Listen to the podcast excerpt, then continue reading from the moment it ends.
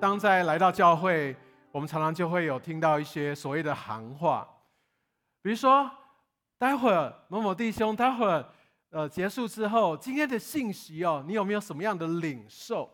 我想要跟你好好的来交通一下，好，来来分享分享，在今天的信息里面，你有没有什么样灵里面的看见？哦，我也要请你来。为我祷告，让我从一些的捆绑当中被释放出来。好像当我们听见有些人在这样祷告的时候，或是或者在讲话的时候，我会觉得天哪，你在干嘛？你所说的好像是鸡同鸭讲，好像很多时候我们也不自觉的用这些所谓基督徒的行话，我们在彼此的沟通。很多时候我们不需要经过我们太多的一个思考，就脱口而出。我相信基督徒有一个标志，就是当有一个人他常常在跟人家问候的时候，就说平安，好，某某人平安，大概大概不会错，十之八九那就是基督徒。那你知道，当我们常常在圣诞夜的时候，我们一定都会唱一首诗歌，叫做《平安夜》。那但你知道，当时耶稣降生的时候，所在的那个社会是非常动荡的。当耶稣降生没有多久，希律大帝来追杀他，那是非常恐怖、非常血腥的。所以你知道，当我们常常就脱口而出，觉得理当如此的时候，我相信在今天，上帝要透过这样的一个主题，感觉是一个耳熟能详的主题，来让我们有一个新的一个看见，让我们不再被这个行话所捆绑，让我们从行话当中可以被。释放出来，让我们真实的来思想这个真实平安的一个意义。平安在希伯来的一个原文叫做 Shalom。也许你想到平安，就是觉得很平，哦，就一切好像就是没有波折，好像所有的这些风暴就要平息，所有所有的一切都回到。我的预期当中啊，这样我就可以平安。好，希望就是都没有什么样的事情。但我们可以看看它的原文，它的原文其实有非常丰富的意涵。根据希伯来文的一个原文的字典，作为 Shalom 这个平安，大概包含着以下，不是全部哦，包含这这几个意思，包含它是完整、整全、健康、平安、福祉、安全、健全、宁静、兴旺。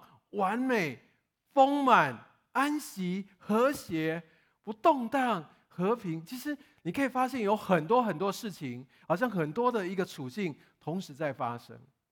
所以，也许如果你过去你认为平安就是一个静态的，一切都平下来，但我相信那不是一个平安的本质。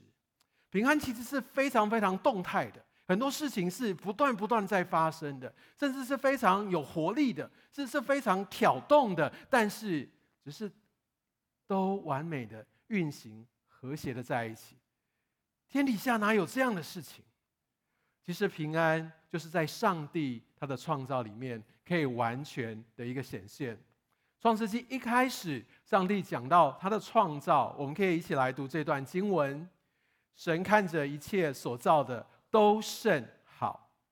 接下来他说：“天地万物都造齐了。”在上帝他的创造完美的次序里面，大家知道，当有的时候，我不知道你有没有去一些风景名胜，或你看到哇那个大瀑布，哇你就觉得非常的澎湃。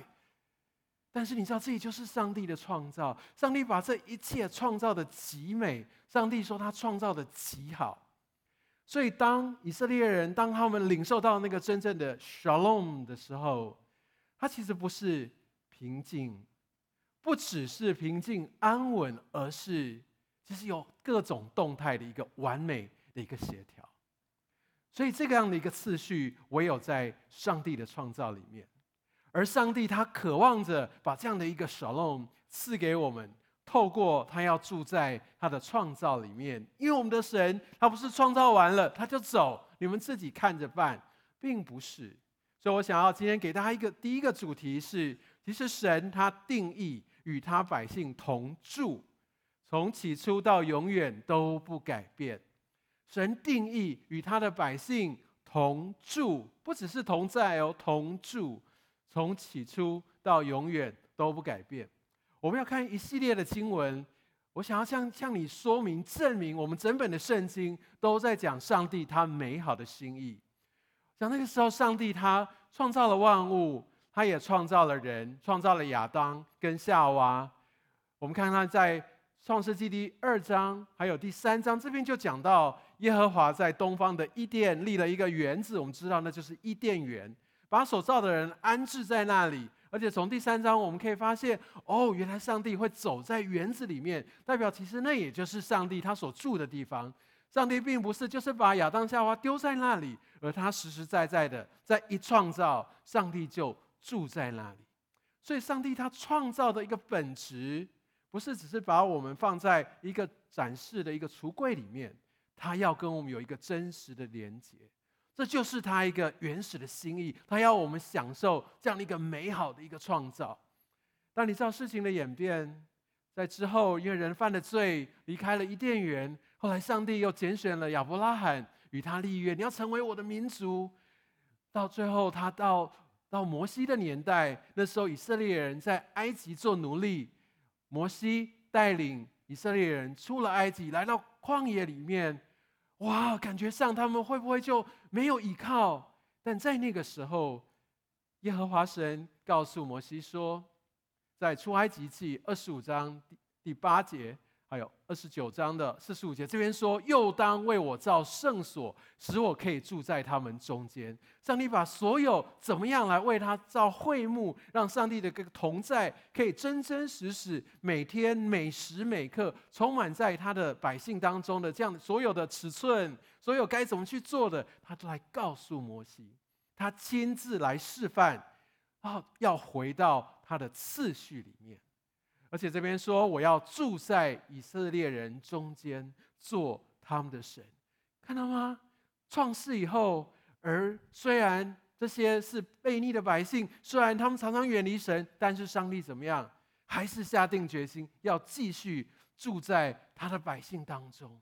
哇，这个神是非常非常不一样的神。其实，在当时有其他的民族、其他的文化，他们怎么样？他们也是有他们所拜的上帝。他们所拜的神，但他们觉得这个神好难喜悦，好难了解，而且这个神离他们好远，也希望跟他敬而远之。其实包含我们中国文化也是这样子，记不记得孔子也说“敬鬼神而远之”，保持一点距离，不要太靠近。不像我们所信的神，他是乐意与我们同住的神。在当时，在巴比伦时代，他们也拜所有很多很多各样的神。在当时，尼布甲尼撒王他做了一个梦，那他就邀集了所有这些的术士，要帮他不只是解梦，还要把他所做的梦要告诉他们。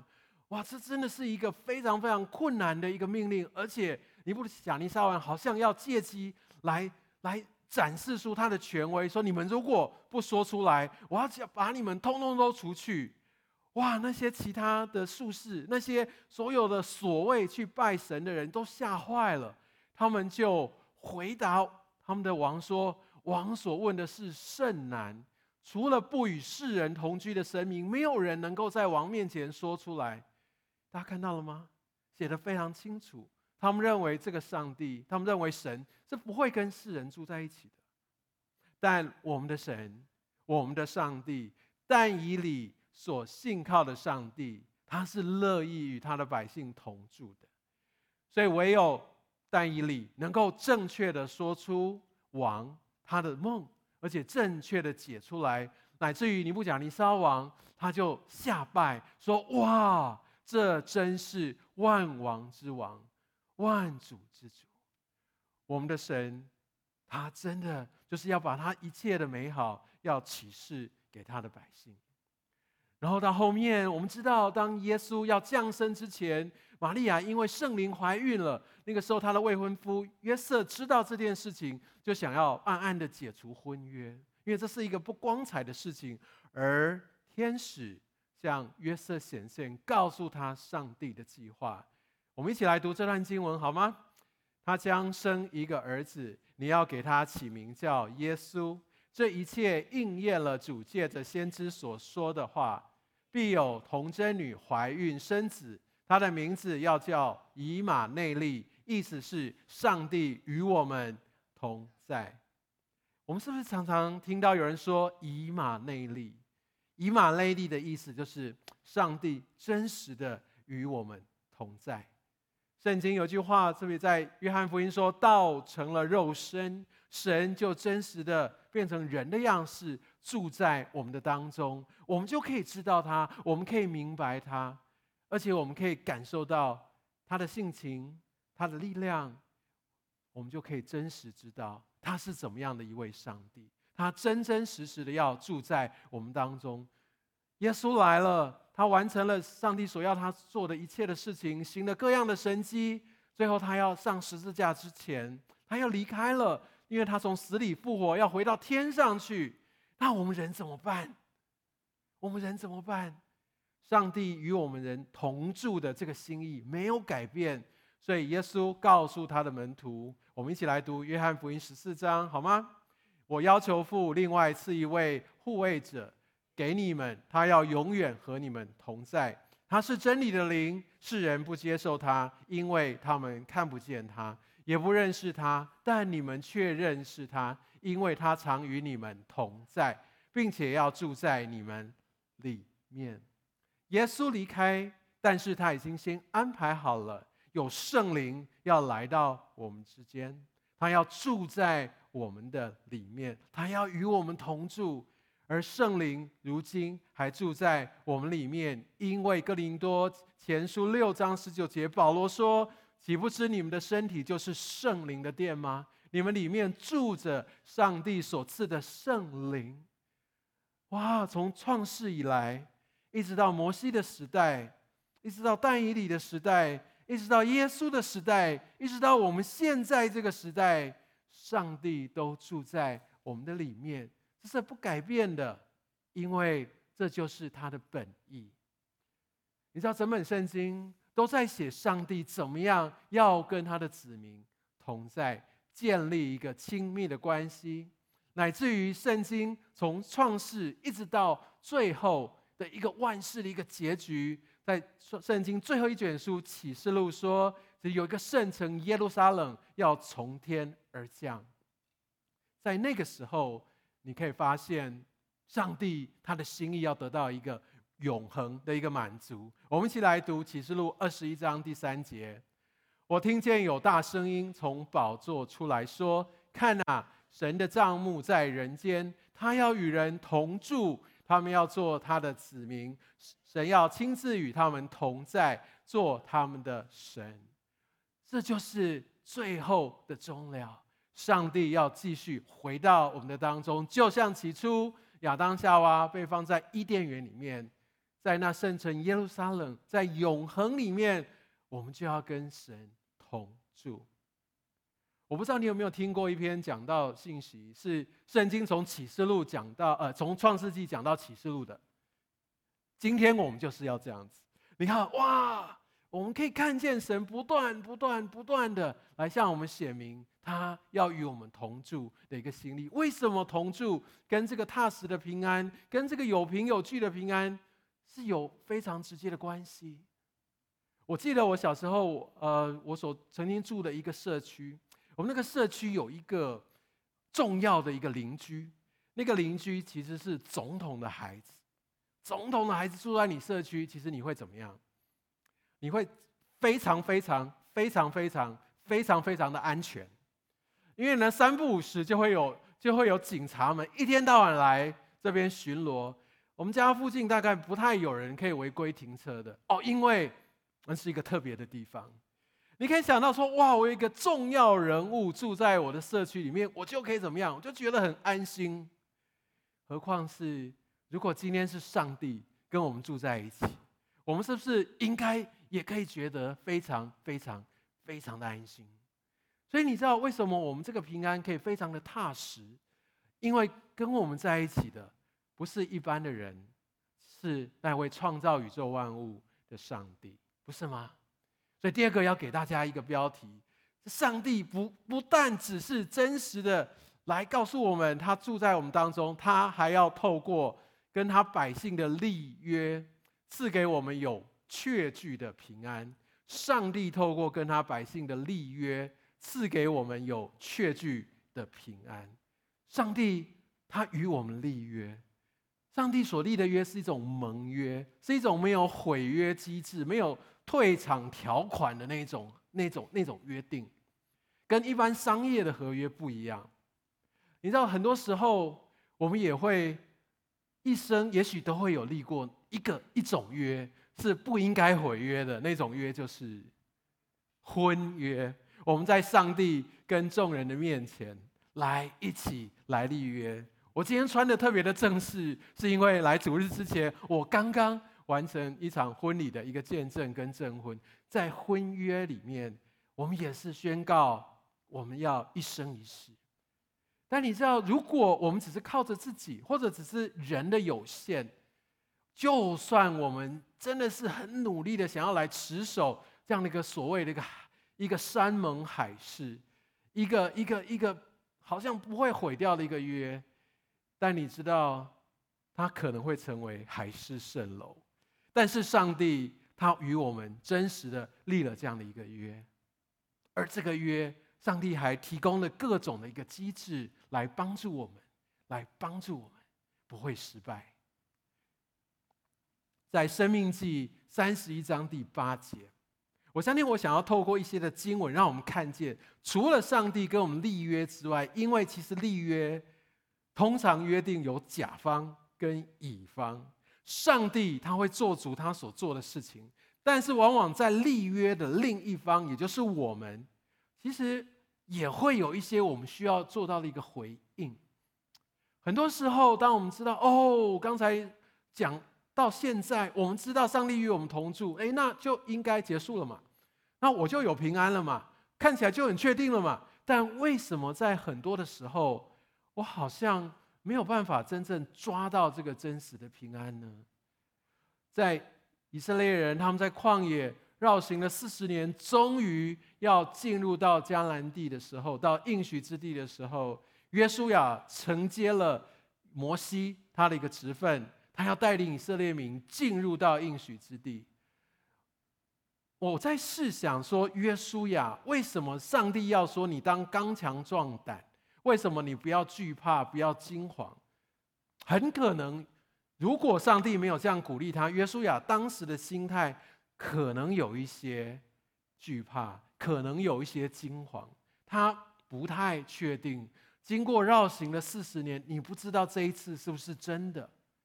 哇，有这么多这么多的困难，我我我我也没有真实的想到，哇，那以后会发生什么样的日子？约书亚是曾经是，你知道是曾经是那那些人里面十二个探子里面，大概是唯二哦，确定这个是上帝要赐给我的。但是那是四十年以前，会不会我当时看错了，记忆模糊了？会不会当时这些已经事过并并境迁？哎，我要不要冒这个险？哎，我有办法像摩西一样承接这样的一个使命吗？会有很多很多心中的小剧场，但是耶和华神鼓励他，在还蛮年轻来到职场工作没有很久，那个时候其实我的工作非常的稳定，那收入也还蛮好，但我总觉得在呃在我的工作上面我看不到到太大的满足，我觉得我会的我都已经做到了，我我觉得好像难道就是这个样子吗？我那时候在台中，后来有一个工作机会是在台北，而当时我的大女儿大概两岁多，而我我家的老二才刚刚出生。但那个工作机会是要让我必须要离开家，从台中到台北去，而且真的是一个新创的一个事业部，所以未来会不会成功，其实也有蛮多的一个未知，而且好像有很多的分隔，很多的这样这些的不确定。按照我的个性。一般的想法应该就算了吧，我还是就先做好我的，或者我就在台中，在当地找一个更稳妥的工作，我可以在不同的领域挑战啦。那我不需要去冒这个险，但就很特别的是，上帝的一个这样的一个一个一个鼓励，好像这样的一个眺望，就是让我就觉得，我好像要来，要要真正的来为这个这个工作机会来寻求。当我在在祷告的时候，虽然有一些的忐忑，但总总觉得上帝好像在鼓励我，总觉得有一个我没有办法形容的一种安定、一种平安在我的心中。我想这一段经文那时候给我很大的一个感动，我们一起来读好吗？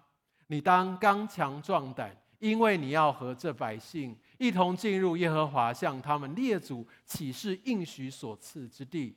你也要使他们承受那地为业。耶和华必在你前面行，他必与你同在，必不撇下你，也不丢弃你。不要惧怕，也不要惊惶。你知道我当时有一个很深的领受，我相信到今天这样的一个感动还是非常的强烈，想跟大家分享。我们常常抓住，觉得这就是一个应许，说对耶和华，他必与你同在，他必不撇下你。但他有一个先决条件，我不知道你有没有发现？我们要怎么样？要刚强壮胆，而且要一同进入到这个应许之地去。当我们留在原地，当我们觉得说啊，我要等候啊，我要祷告，其实有些是很多的时候，我们的祷告，我们的等候，很多时候或会不会成为一个理由，觉得说，哎，我真的不想要冒这个险，我我我是不是还是留在我的舒适圈就好？而而耶和华，你不要撇弃我，这是你的应许，你会不会觉得怪怪的？上帝给。耶也给当时约书亚的应许，也是给我们的应许是怎么样？我们要勇敢的往前。当我们看见、领受到神的呼召，我们要往前。当我们往前的时候，神的应许进来，我必与你同在，也不撇下你，也不丢弃你。所以，我想我们当中，也许有些人，你正经历到一个要面对一个要让你鼓起勇气的一个一个一个一个决定。好像你必须要往前迈进，但是你总觉得我好像还不太够。我我觉得这件事情好像有点冒险。我鼓励你来向神祷告，看神是不是真的把这样的一个感动放在你的心里。神他的应许是不改变的，他是与我们立约的神。你知道事后我现在想起，就是因为我回应这样的一个呼召，而后来那份工作成为。接下来，我踏入金融业，乃至于职场起飞的一个很重要的一个转捩点。如果不是在那一段时间的，在那个工作的一个历练，甚至其实我在那个工作并没有做得非常的长久，而且我们也没有做出真的一番轰轰烈烈的事情来，但是它却成为我到之后一个职场转换上面一个非常非常重要的一个一个桥梁。我们永远不知道。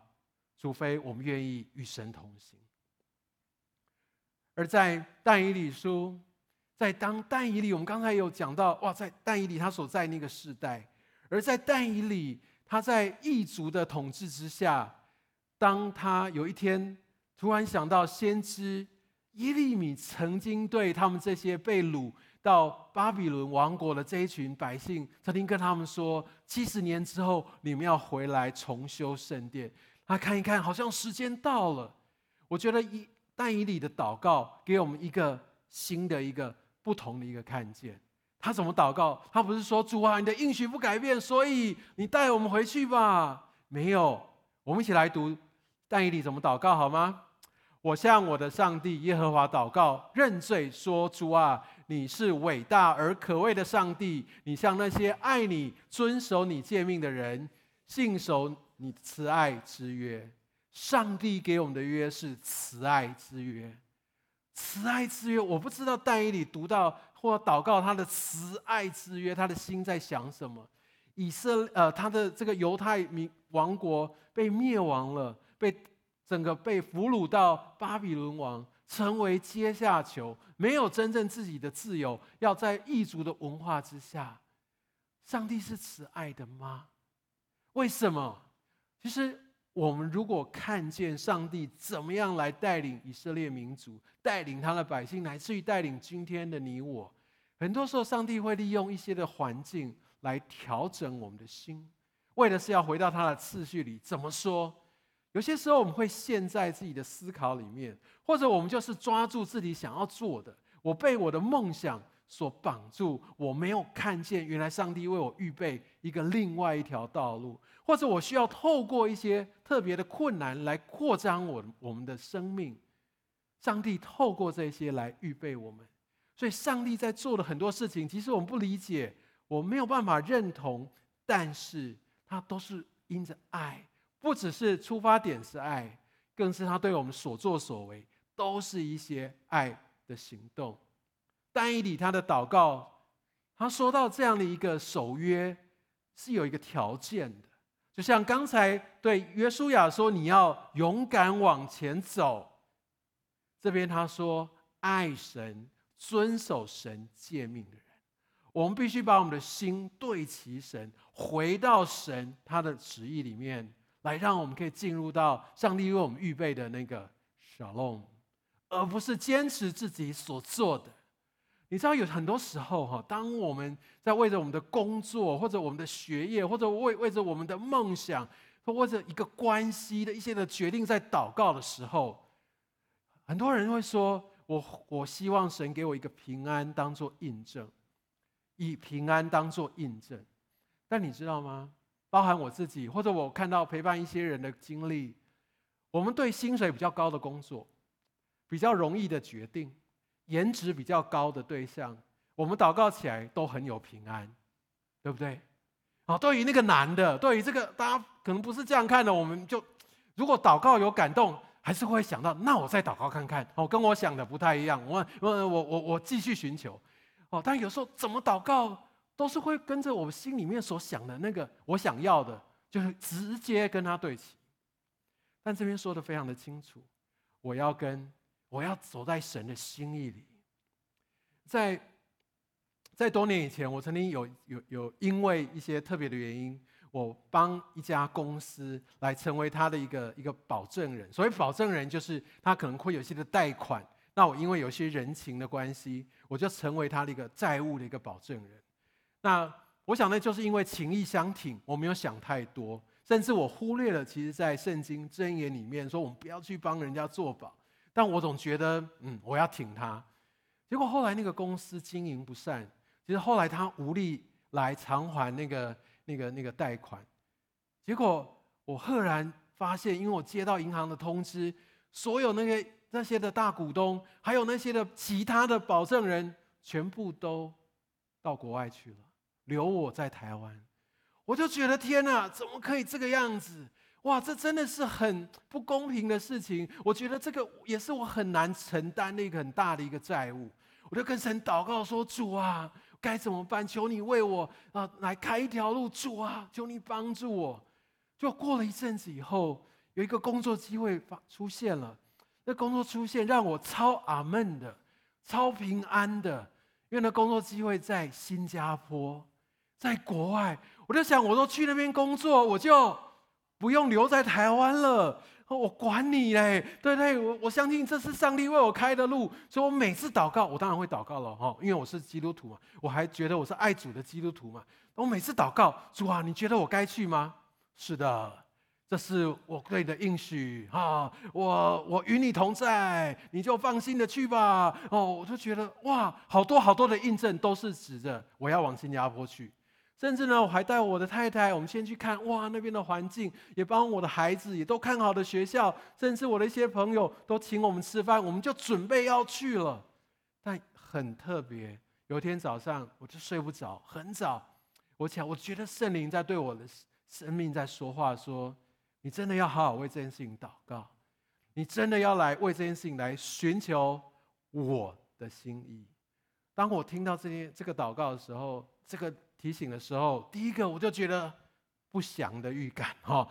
第二个我会觉得说，真的是我很被神提醒，对主，是的，我应该要真正的来寻求你。我不敢祷告太多，我真的不敢祷告太多。但我就说主，愿你的旨意成就。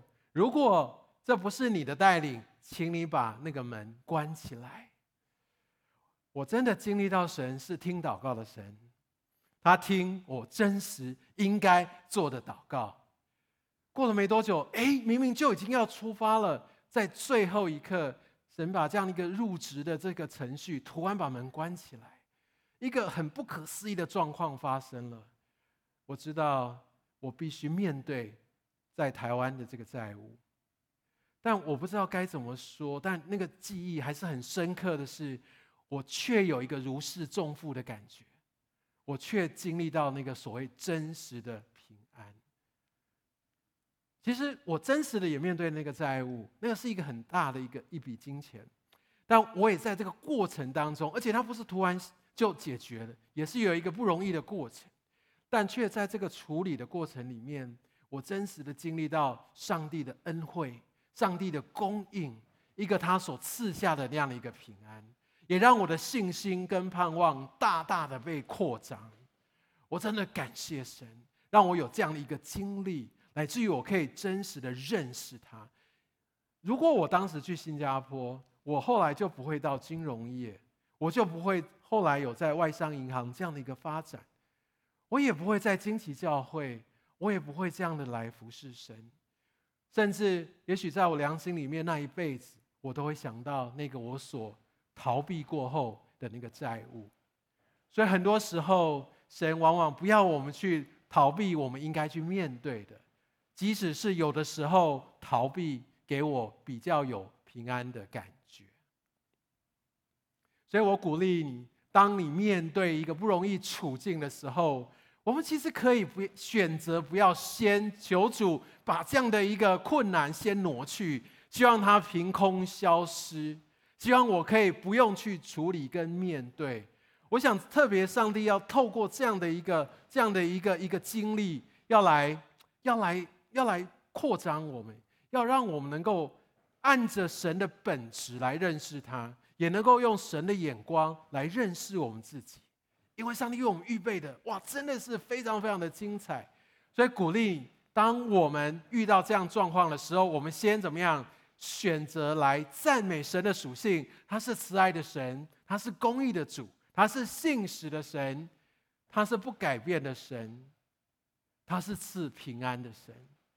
而且我们感谢他把我带到这个处境，虽然这个处境让我很不舒服，但我感谢他主，谢谢你。虽然我不明白，但是我相信你有你的美意，我相信有很多需要我看见的地方，我相信你有你最美好的心意。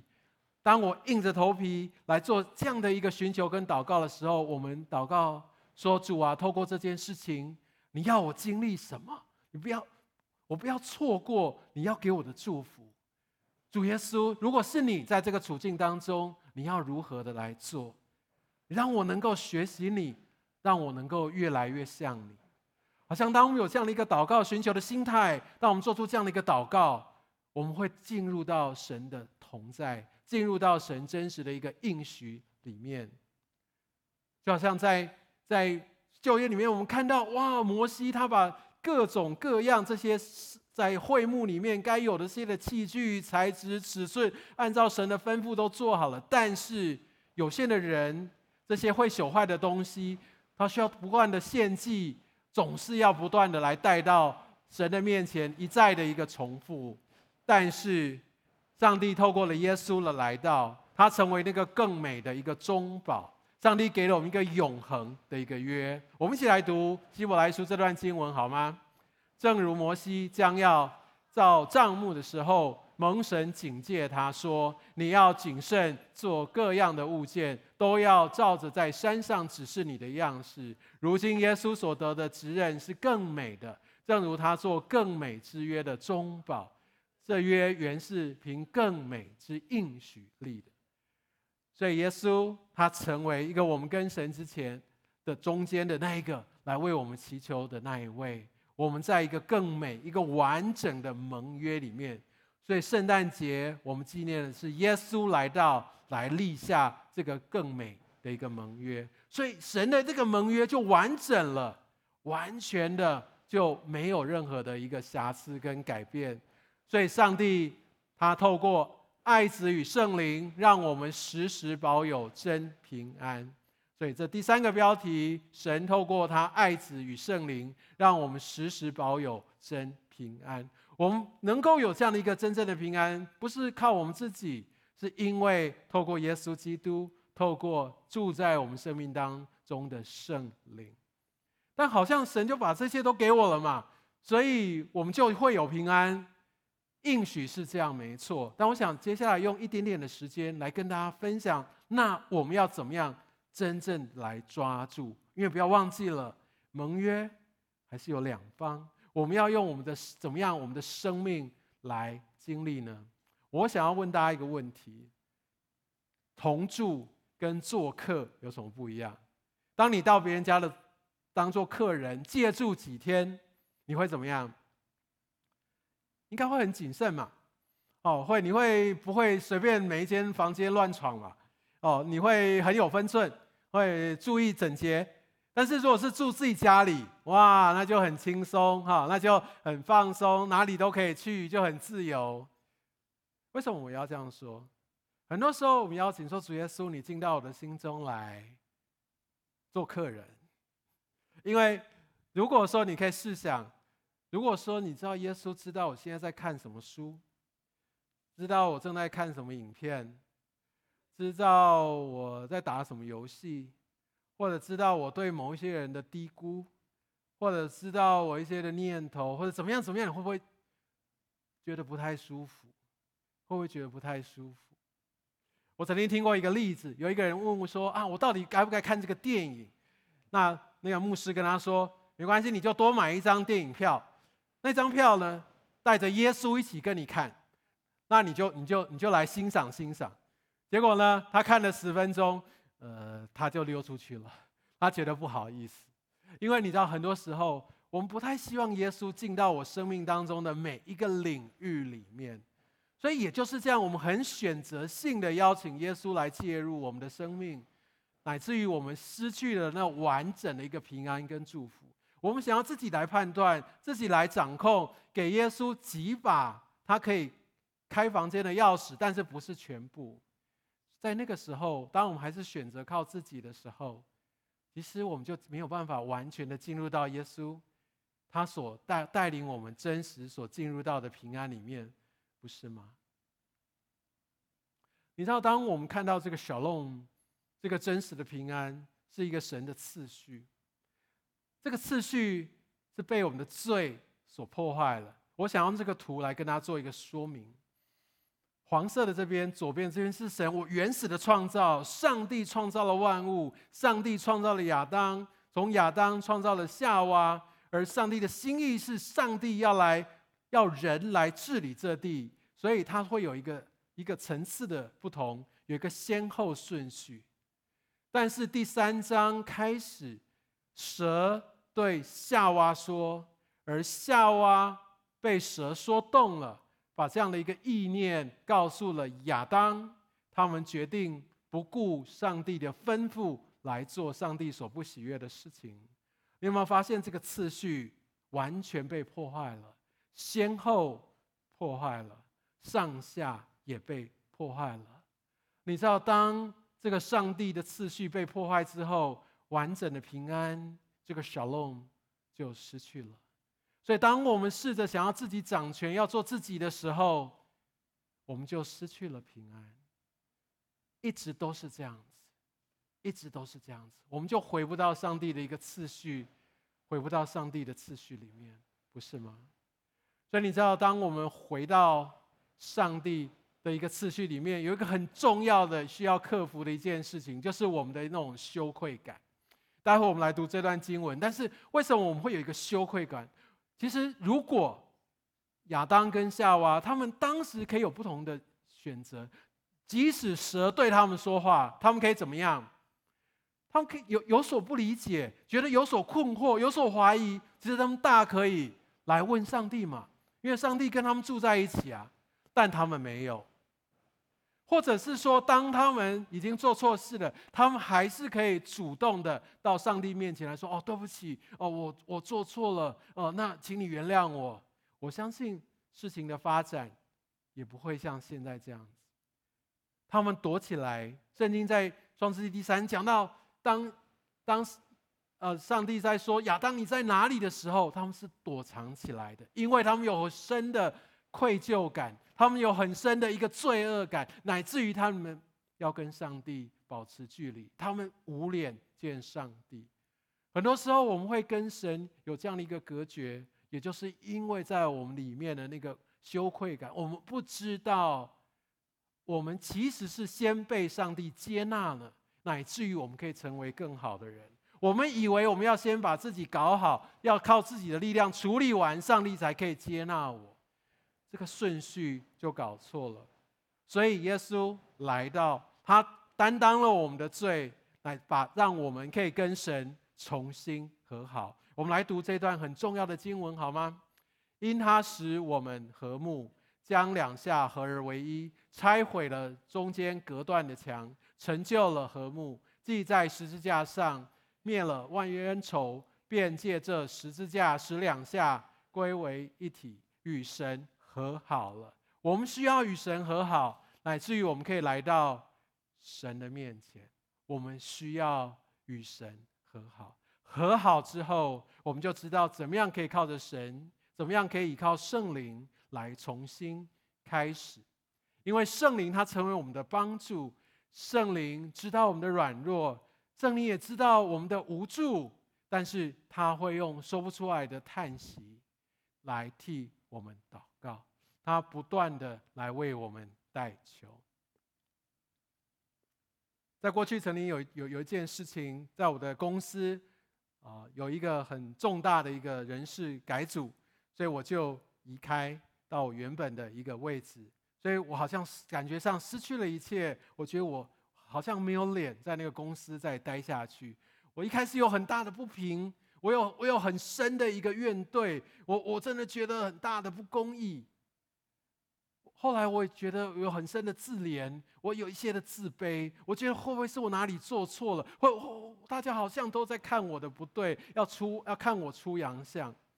但在那个时候，我原本其实其实是可以离开这个公司的，我我原本其实是可以选择就逃避的，但就很特别的，神就这样拖住我，好像圣灵不断的在我里面来感动我，好像在那个时候我学习。来到神面前来谦卑，而且我非常感谢神的是，因为我已经长期的有一个 QT 的一个纪律跟习惯，即使我觉得我状况不好的时候，我还是每天，就算我很无感，我就是每天要读几句神的话，我就是要来跟他祷告，我就是想要把我那些的委屈来对他说，而且呢，我觉得好像在那个时候，我透过我没有离开。教会生活，我继续在主日，我在领袖之夜里面，我觉得我一再一再的被恢复。但更特别的是，我在状况很不好的时候，我依然选择继续的教培育课程，我依然选择到营会去服侍，我依然选择继续的为人祷告、为人领受。你知道，有些时候有些人来到我的前面，我。我为他们领受之后，我真的很激动，我真的泪流满面，而他们会觉得你发生了什么事？我我应该没有那么惨吧？为什么你流泪流成这个样子？你知道，就是在那个过程当中，神不断的在恢复我，所以我真的深深的学习到，不要因为我的状况来决定我是不是要走开，不要因为我现在觉得的感受来决定我可不可以去服侍。我把我自己栽到神的面前，继续的去服侍，继续纪律的来与神连接。即使我没有这样的一个感觉跟感动，但是神就在这个过程当中会来恢复我。很重要的，因为我相信圣灵不是哎，我什么事都不做，或者我逃走，然后他就怎么样会来拖住我。我相信这段经文更是鼓励我们，特别当我们愿意来朝向神的时候。圣灵他要不断的来对我们的心来说话，所以为什么耶稣他可以这样跟门徒说：“我将这些事告诉你们，是要叫你们在我里面有平安。虽然有这些大风大浪，但我里面有神的平安。”刚才所说的这样的一个组织的改组，那一段时间虽然有六七个月之久，很大的煎熬。我后来其实又回到了原本的职位，而且得到更大的版图。但对我更重要的一个领受跟最大的感恩，不是在于我回到原本的位分，更是在于说，在那个过程里面，我被修剪了。在那过程里面，我真实经历到什么叫做在苦难当中那不震动的一个平安。耶稣对他的门徒不是说你们可能会有苦难，他是说在世上你们有苦难，我们都会经历这些苦难，但我们可以放心，因为。我们所相信的耶稣，他已经胜过了世界。也就是因为有这样的一个确信，我们可以，我们一起来读腓立比书这段经文。我们应当一无挂虑，只要凡世界的祷告、祈求和感谢，将你们所要的告诉神。神所赐出人意外的平安，必在基督耶稣里保守你们的心怀意念。我们都要有这个出人意外的平安，对不对？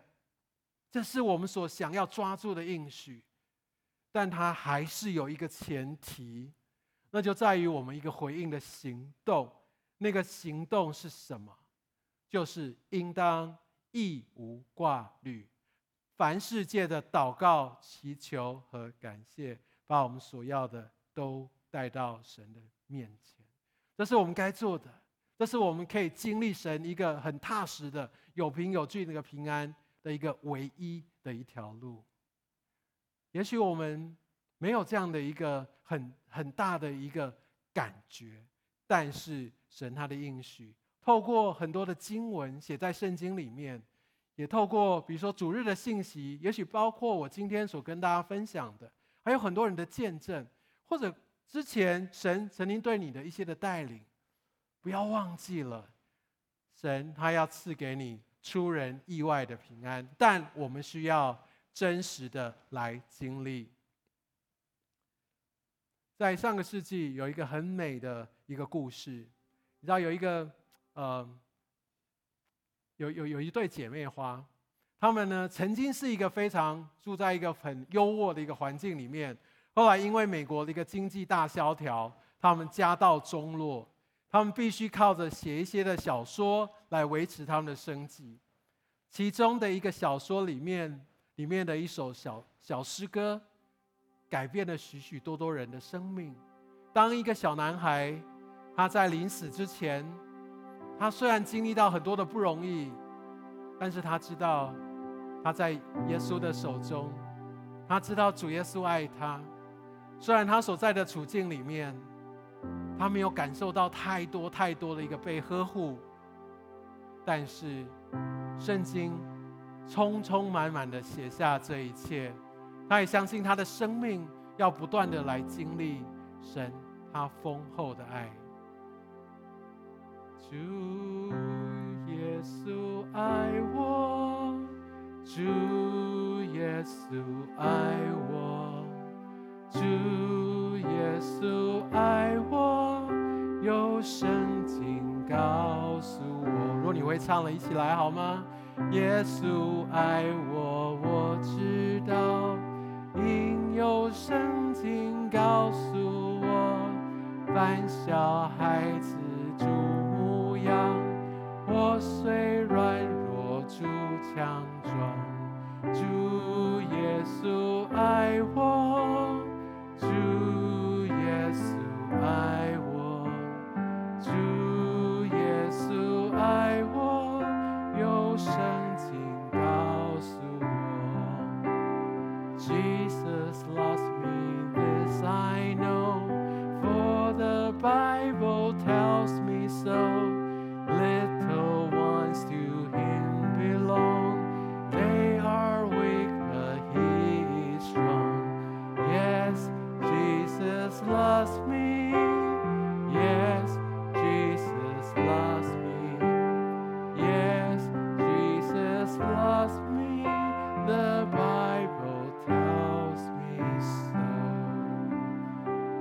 主耶稣他是如此的爱我们，所以当我们感受到这些在好像在一些的苦难或很孤单、好像无助的这样的一个处境的时候，当我们被不断的打击，让我觉得非常沮丧的时候，当我不断的祷告，好像没有听到神的回应的时候，当我们知道耶稣他爱我。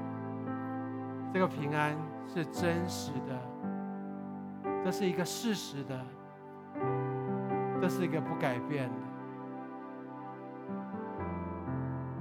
亲爱的耶稣，我们将我们自己再一次的带到你的面前。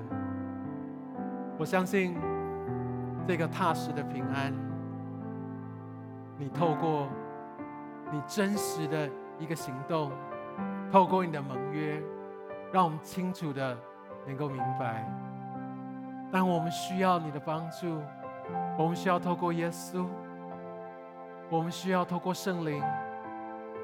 我们要走在你的慈爱里面，让我们要用信心的行动来回应你，让我们能够真实的来经历你。我觉得好像今天我们有一些人，你真实的需要回到神所为你预备的这样的一个 Shalom 里面。你知道上帝所感动你、所呼召你要你去做的，要你离开的，要你跨出的。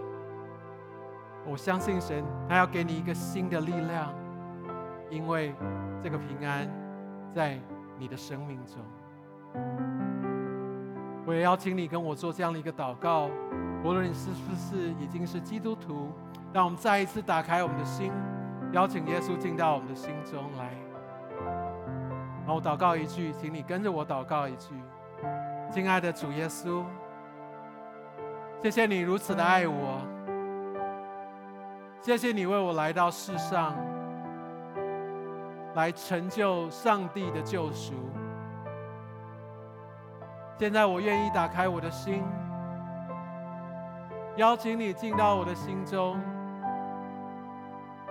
住到我的生命里，住到我的生命里，掌管我的生命。谢谢你。奉耶稣的名祷告，阿门。感谢主。如果你做了这样的一个祷告，我相信神要把一个极大的一个恢复跟更新来放到你的生命当中。我们一起把掌声、把荣耀归给神，好吗？